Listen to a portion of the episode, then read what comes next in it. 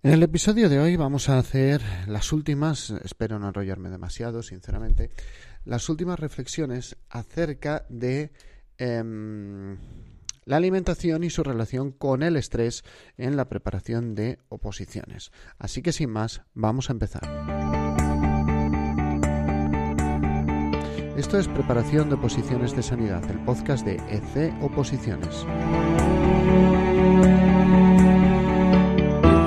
Episodio 243. Alimentación y estrés. Segunda parte. Muy buenos días a todos, bienvenidos un día más, un episodio más a Preparación de Posiciones de Sanidad, el podcast donde encontrarás consejos de estudio, técnicas de organización personal, técnicas de productividad y en fin todas aquellas herramientas que te pueden resultar útiles en tu día a día para lograr tu objetivo, conseguir tu plaza. Este podcast, como siempre, no está pensado para ninguna categoría profesional en concreto. Ya te quieras preparar una posición de enfermera, de matrona, de técnico de rayos, de fisioterapeuta, terapeuta ocupacional, espero que aquí encuentres consejos y herramientas útiles. Y como siempre, mi nombre es José Ángel Gutiérrez, soy enfermero y compagino mi trabajo como enfermero con la docencia, mi vida familiar la y la docencia como preparador de oposiciones. A ver, mmm, Hoy con este episodio vamos a acabar de relacionar la alimentación con el estrés, que tiene más relación de lo que pueda parecer. Vuelvo a repetir el mismo disclaimer de episodios anteriores. Yo no soy nutricionista, aunque mm, tengo conocimientos propios de, la carrera que se nos daban. Es un tema que entiendo y es un tema que, creo que hay que transmitir. Para mm, conocimiento más profundo, hay muchos podcasts de nutricionistas y siempre os recomiendo empezar por Fitness Revolucionario de Marcos Vázquez. En episodios anteriores habíamos hablado cómo se nos descompensa la alimentación cuando nos estresamos y acabamos cometiendo mm, auténticos delitos dietéticos hacia nosotros y también la necesidad de controlar esos hidratos de carbono de cadena eh, de absorción, iba a decir de cadena media, en qué estaría pensando, de absorción rápida que nos generaban más dependencia y que nos generaban unas oscilaciones de insulina nada recomendables. ¿Cómo tomamos el resto de las decisiones respecto a nuestra dieta? Permitidme que haga una reflexión de un minuto, una reflexión rápida. Estamos en un momento muy revolucionario.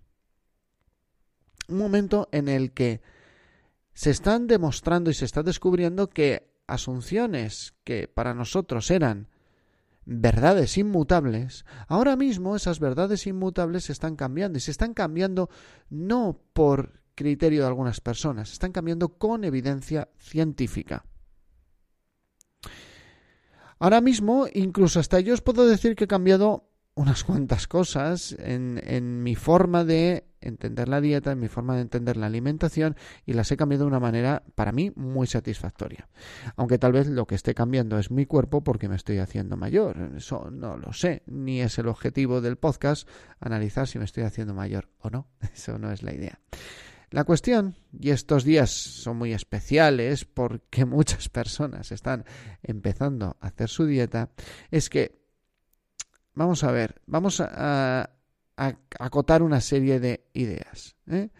La primera, que va a ir relacionado con todos estos días de cuesta de enero y de dieta. La primera es eh, la despensa portátil del opositor. Es lo que yo llamo la despensa portátil, tanto del opositor como de cualquiera de nosotros.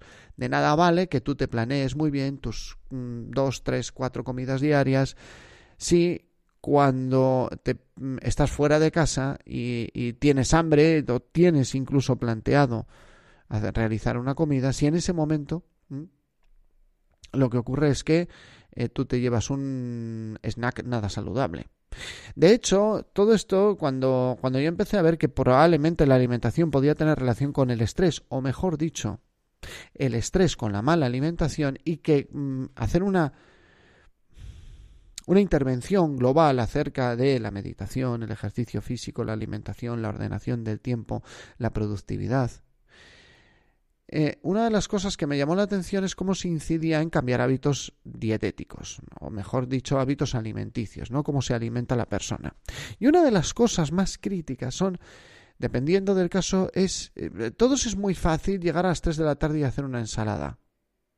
Todo el mundo eso lo entiende. De hecho, tú preguntas a la gente la gente come un montón de ensaladas y frutas y verduras, pero no sé por qué engordan. Debe engordar la ensalada, la fruta, la verdura o que la gente no se da cuenta de que está consumiendo otro tipo de alimentos procesados, hipercalóricos y que no quedan archivados, no, no entran en el cómputo de comidas y entonces, claro, eso no recuerdas. Pero yo conozco a varias personas que tú les preguntas si su dieta es estricta, equilibradísima y no paran de coger peso.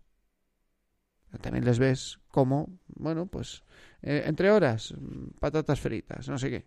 ¿Qué debería ser la despensa, la despensa portátil, no del opositor, de cualquiera de nosotros? Una despensa de productos naturales. Y me refiero, ¿qué te llevas para comer a media mañana?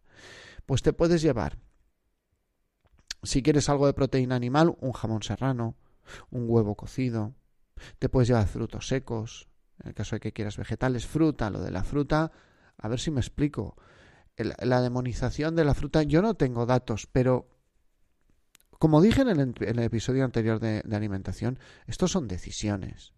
No me puedes argumentar que es mejor decisión un, snack procesado que una pieza de fruta. O sea, no me, no me lo puedes argumentar, no es posible esa decisión como una decisión lógica. Eh, de, si lo que pretendemos es mantener una alimentación saludable.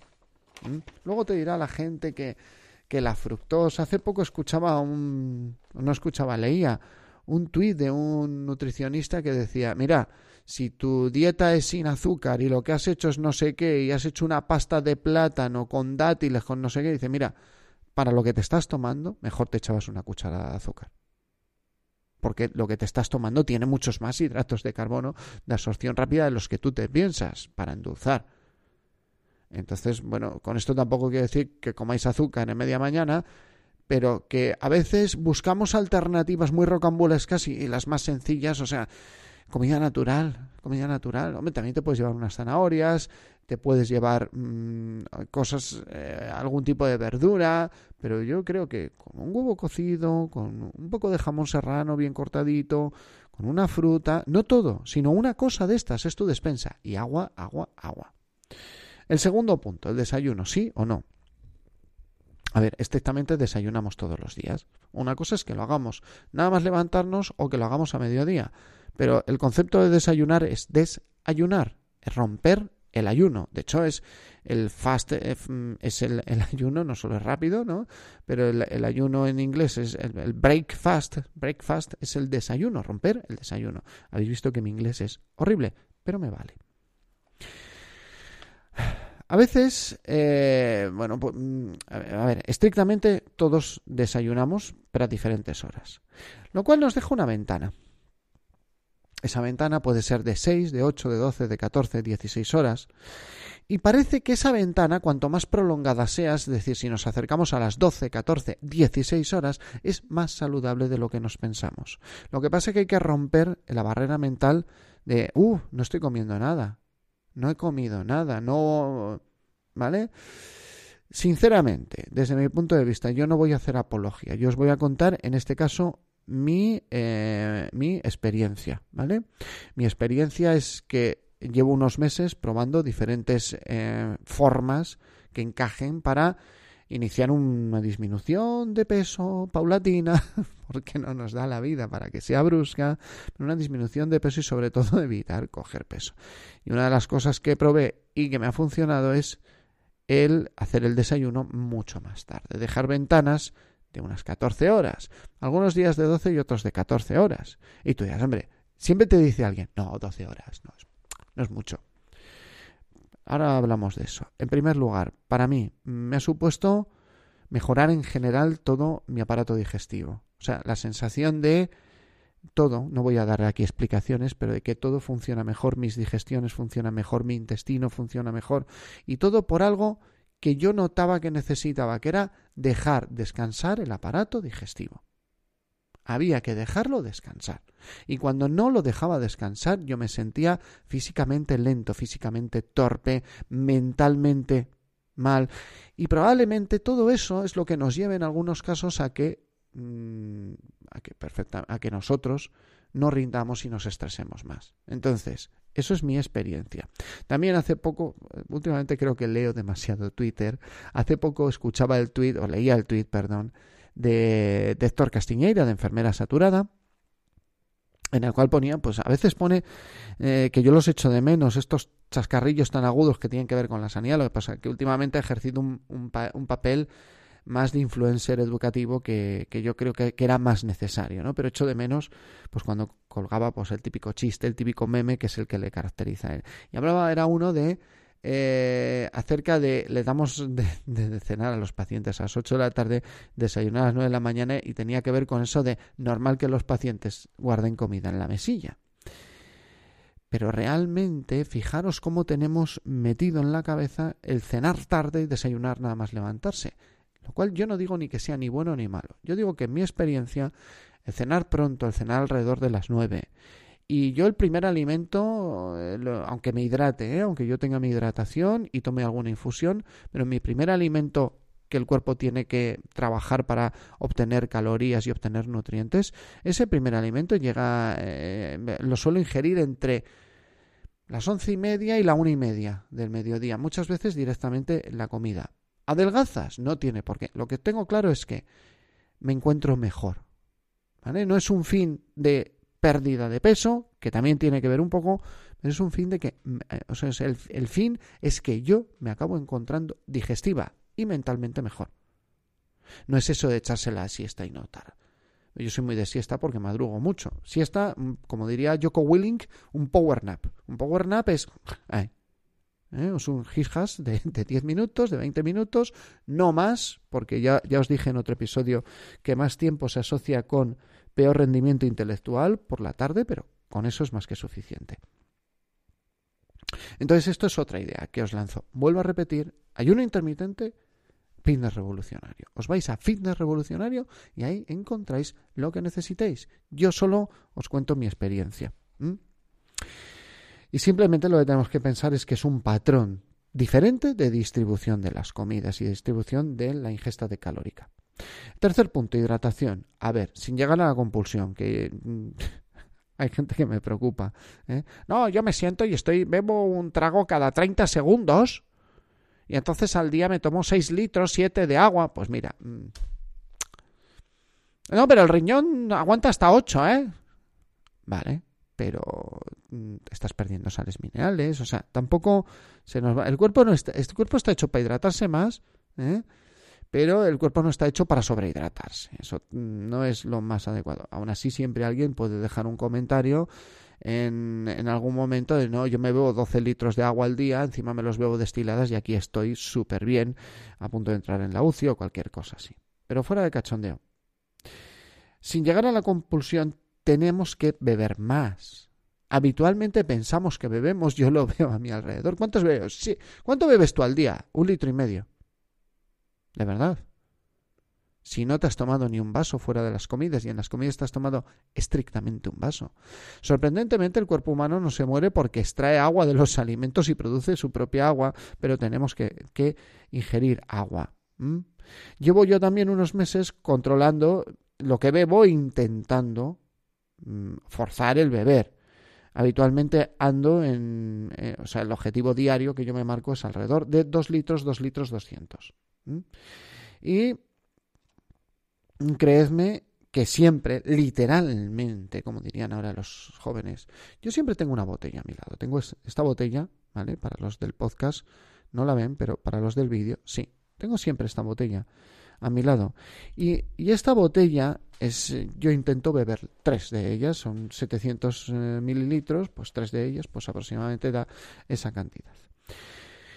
Antes no lo hacía, pues, mm, pues bueno, mm, la sensación es una sensación de mejor rendimiento mental también. ¿Mm? De eliminar más toxinas, de recuperar mejor de entrenamiento, recuperar mejor la fatiga. Tengo mejor sensación, tengo la sensación de encontrarme mejor. Luego acerca de las comidas, yo vuelvo a repetir, no, no os voy a dar una dieta, pero recordad que aunque sí que creo que es bueno que de vez en cuando nos tomemos un respiro, no por tomarnos el respiro, sino también incluso por cambiar, por porque nos gusta la transgresión.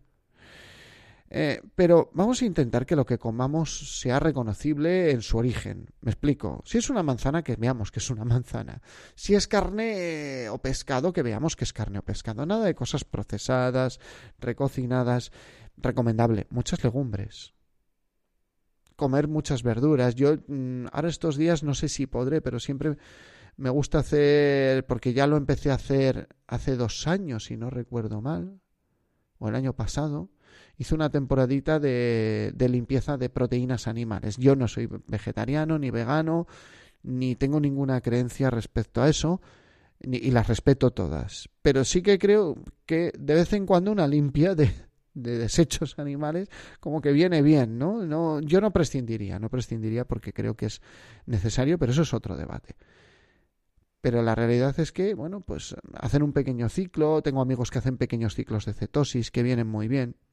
La cuestión es que esos ciclos se tienen que hacer fuera del tiempo de estudio, fuera del tiempo de rendimiento máximo, para que nosotros vayamos en unos hábitos en, piloto automático durante el estudio y que esos hábitos podamos hacer pequeños cambios fuera del tiempo de estudio. Pero recordad, intentar que sea comida, como dicen, real.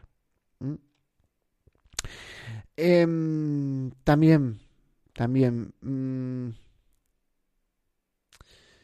tener en cuenta que incluso cuando hacemos una transgresión, intentar que la transgresión cumpla determinados límites. O sea, cumpla determinadas funciones, quiero decir. Y a mí me gusta que la transgresión sea transgresión con mi familia. Eso es algo que en el trabajo sorprende, porque a veces llega alguien al trabajo y dice, he traído un pastel. De... No, no quiero. ¿Por qué? Porque el día que hago la transgresión prefiero hacerlo con mi mujer y con mis hijas. Y ese es el día de la pizza, es el día que te tomas tu cerveza, es el día que tomas un postre, pues yo no suelo tomar postre, ¿eh? por el tema de los azúcares, pues sueles tomar un helado con tu familia. Luego sí, la digestión, bueno, ya no tenemos 20 años, la digestión va a ser pesada, pero has cumplido el... Me, me he quitado la espinita, no pasa nada por un día, un día, ¿eh? Pero no pasa nada por un día y luego lo repites al día siguiente. No, no pasa nada por un día a la semana o un día cada diez días, pero encima hago la festividad y creo ese momento de tiempo en familia. Podríamos hablar durante horas y horas, podríamos no parar de este tema, lo voy a dejar aquí. Mm, ya sabéis, si queréis que haga algún programa más centrado en algún tipo de hábito relacionado con la alimentación, pues me lo decís a joseangel.medio o posiciones.com. Pero la realidad es que mm, es un terreno que yo tampoco quiero profundizar más, porque aunque tenga conocimientos, aunque te lo pueda argumentar, ahora mismo en el mundo del podcast, en el mundo de YouTube, hay gente que es experta en esto. Entonces recurrid a ellos. Hay gente con muchísima experiencia, hay gente que vive ayudando a los demás a mejorar su salud a través de la nutrición y de la dietética. Yo, yo no os voy a mejorar la salud, solo os voy a, dar unas... os voy a decir, cuidado, peligro, que esto pasa mientras estudies una oposición y si te conduces por otro lado, tanto tu salud como tu oposición van a ir mejor, pero no soy nutricionista, ni pretendo serlo, ni lo voy a ser. Todo mi respeto hacia ellos. Yo soy preparador de posiciones. Dicho esto, os agradezco las cinco estrellas en Apple Podcast, el me gusta, el corazoncito de Spotify, ¿eh? Eh, como se valore en Google Podcast y el me gusta de YouTube. Eh, lo agradezco enormemente. El objetivo, mm, ya veis que esto no, no, tiene afiliados, no se monetiza, nada. El objetivo es que cuando saquéis la plaza y esto lo dejéis de escuchar, algún día alguien que está preparando una oposición y tenga dudas lo encuentre más fácilmente. Por lo demás, muchísimas gracias por estar ahí, porque si no sería un enfermero hablando solo delante de un ordenador y delante de una cámara. Nos vemos y nos escuchamos en el siguiente episodio.